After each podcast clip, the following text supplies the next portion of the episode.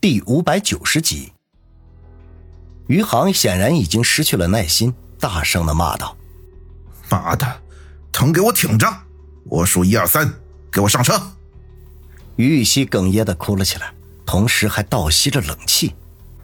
王宇看不到具体的情况，听到于雨溪异常，忍不住大声说道：“余杭，什么情况？”他话音刚落，身后便传来“砰”的一声枪响，他身边的泥土地里顿时溅起了一片灰尘。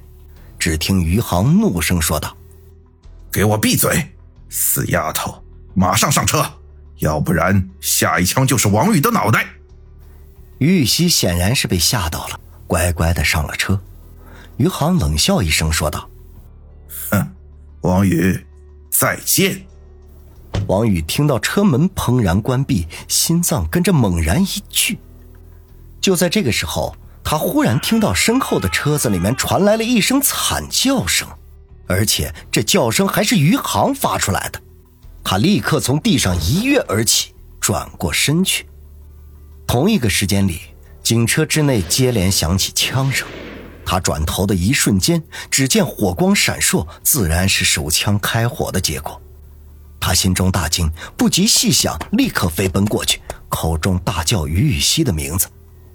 虽然不知道在这么短的时间内车里面发生了什么事情，可是有一点可以确定，那就是于雨溪身处危险当中，说不定已经中枪身亡了。一时间，他眼眶欲裂，恨不得立刻将余杭碎尸万段。他刚刚到了警车旁边，就见驾驶位的车门被撞开。余杭从里面跌了出来，他浑身上下染满了鲜血，整个人就像是一只血葫芦。他没有理会冲过来的王宇，跌跌撞撞的向前方跑去。王宇这会儿也来不及去追他，飞快的打开车门，只见于雨溪躺在副驾驶的位子上，身上的血比余杭还要多。王宇心如刀绞，将于雨溪从车里面抱出来，大步的向公路狂奔而去。公路上，追逐而来的警车停了四五辆，警察们都严阵以待，时刻注意着他们这边的情况。这会儿见余杭踉跄逃走，立刻就有一队人员冲了下去进行抓捕。短暂的几声枪响之后，余杭就落网了。王宇这边。七八个警车冲下来接应，想要从王宇怀中接过于雨溪，可是他却抬起一只手，死死地抓住王宇的衣服，怎么也不肯松开。王宇只得抱着他钻进警车，双眼赤红地对着开车的警察大吼：“快点开车去医院！”那开车的警察也是个经验丰富的老警，眼见人命关天，哪敢有丝毫的懈怠。拉响警笛，调转车头，便向春城市飞驰而去。尽管警车开得飞快，可是王宇还是觉得慢，不断的催促加速。老警一言不发，只顾专心开车。小宇哥，其实我是有机会杀他的，可是，可是我最后没狠下心来，只是把他刺伤了。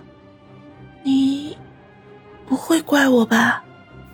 随着车子的颠簸，于雨溪忽然醒了过来，断断续续的说道：“王宇见他醒了，心中大喜，眼圈却忍不住微微发红，强忍着眼泪没有掉下来，柔声的说道：‘我不怪你，你做的很好。’我想，不管怎么样，他都是我爸爸。”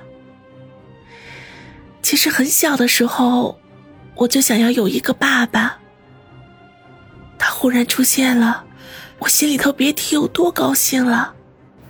于雨溪叹了口气，继续说道：“王宇心疼不已，用手擦拭着于雨溪脸上的血迹，说道：‘好了好了，我明白你心里的想法。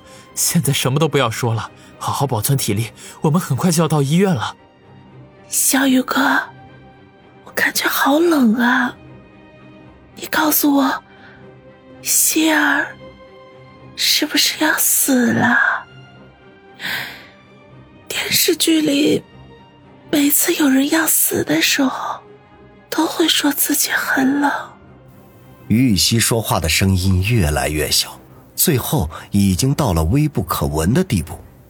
王宇心中大惊，脑海里忽然浮现出“回光返照”四个字来，悲切之余，眼泪终于止不住了，将于雨溪紧紧的抱住，哽咽的说道：“希儿，不会的，不会的，电视剧里演的都是假的，你不会死的。”于雨溪脸上露出一丝惨笑来，费力的抬起手掌，温柔的将王宇脸上的泪珠擦掉，用尽最后一丝力气说。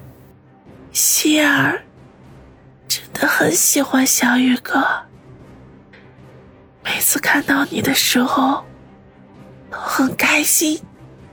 可是心儿太小了，不能得到小雨哥的爱，以后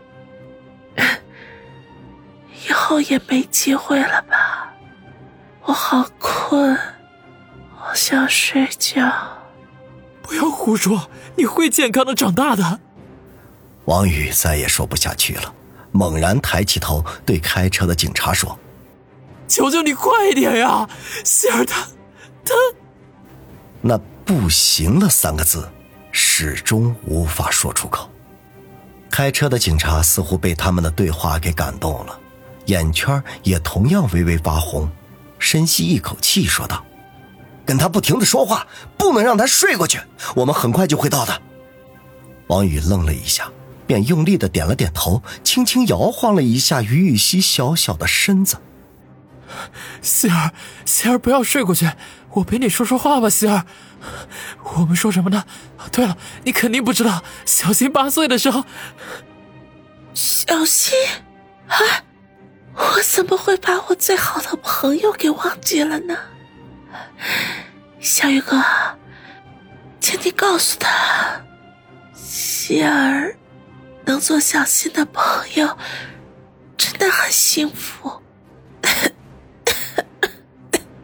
还还有，告诉我妈，不要为希儿担心。听到王宇提到王鑫，于雨溪忽然又有了精神头，可是还没等把话说完。便没有了动静。希儿，王宇用力摇晃于雨溪的身体，可惜他再也没有了反应。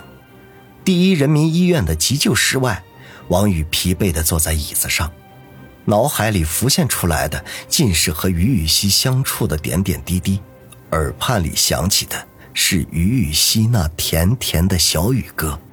半个小时前。警车在春城市横冲直撞，终于赶到了第一人民医院。医院这边早就接到了通知，他们刚一赶到，医护人员便出来接应，仅仅几分钟的时间就将于雨溪送进了急救室。此刻半个多小时过去了，急救室里面的情况如何，王宇仍旧是一无所知，他只能无力的在这里祈祷，但愿奇迹能够在于雨溪身上发生。一阵高跟鞋踩在地板砖上的声音，把王宇从痛苦中拉回到了现实。他抬头看去，只见身穿护士服的王小磊走了过来。从东北回来之后，他和王小磊只见过几次面而已，也不知道是什么原因，他们之间生出了一种难以言喻的隔阂来。他一直被各种事情缠身，对此也没有过于的深究。王小磊走到他面前，蹲了下来。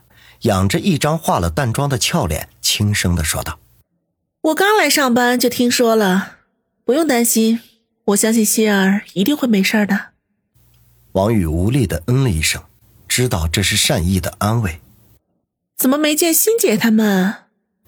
王小磊发现这里只有王宇一个人，不禁好奇的问道：“他们正在赶来的路上，欣姐已经哭晕过好几次了。”王宇低声说道。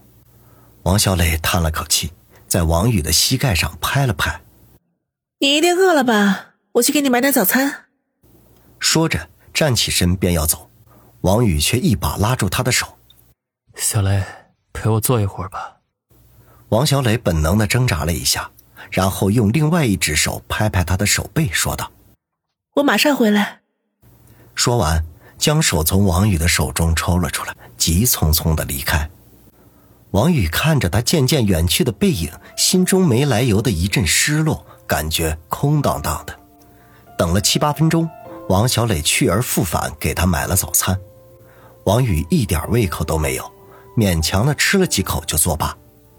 王小磊坐在他的身边，默默的看着他的一举一动，眼睛里时而闪过一丝柔情，可是很快却被迷茫所掩盖。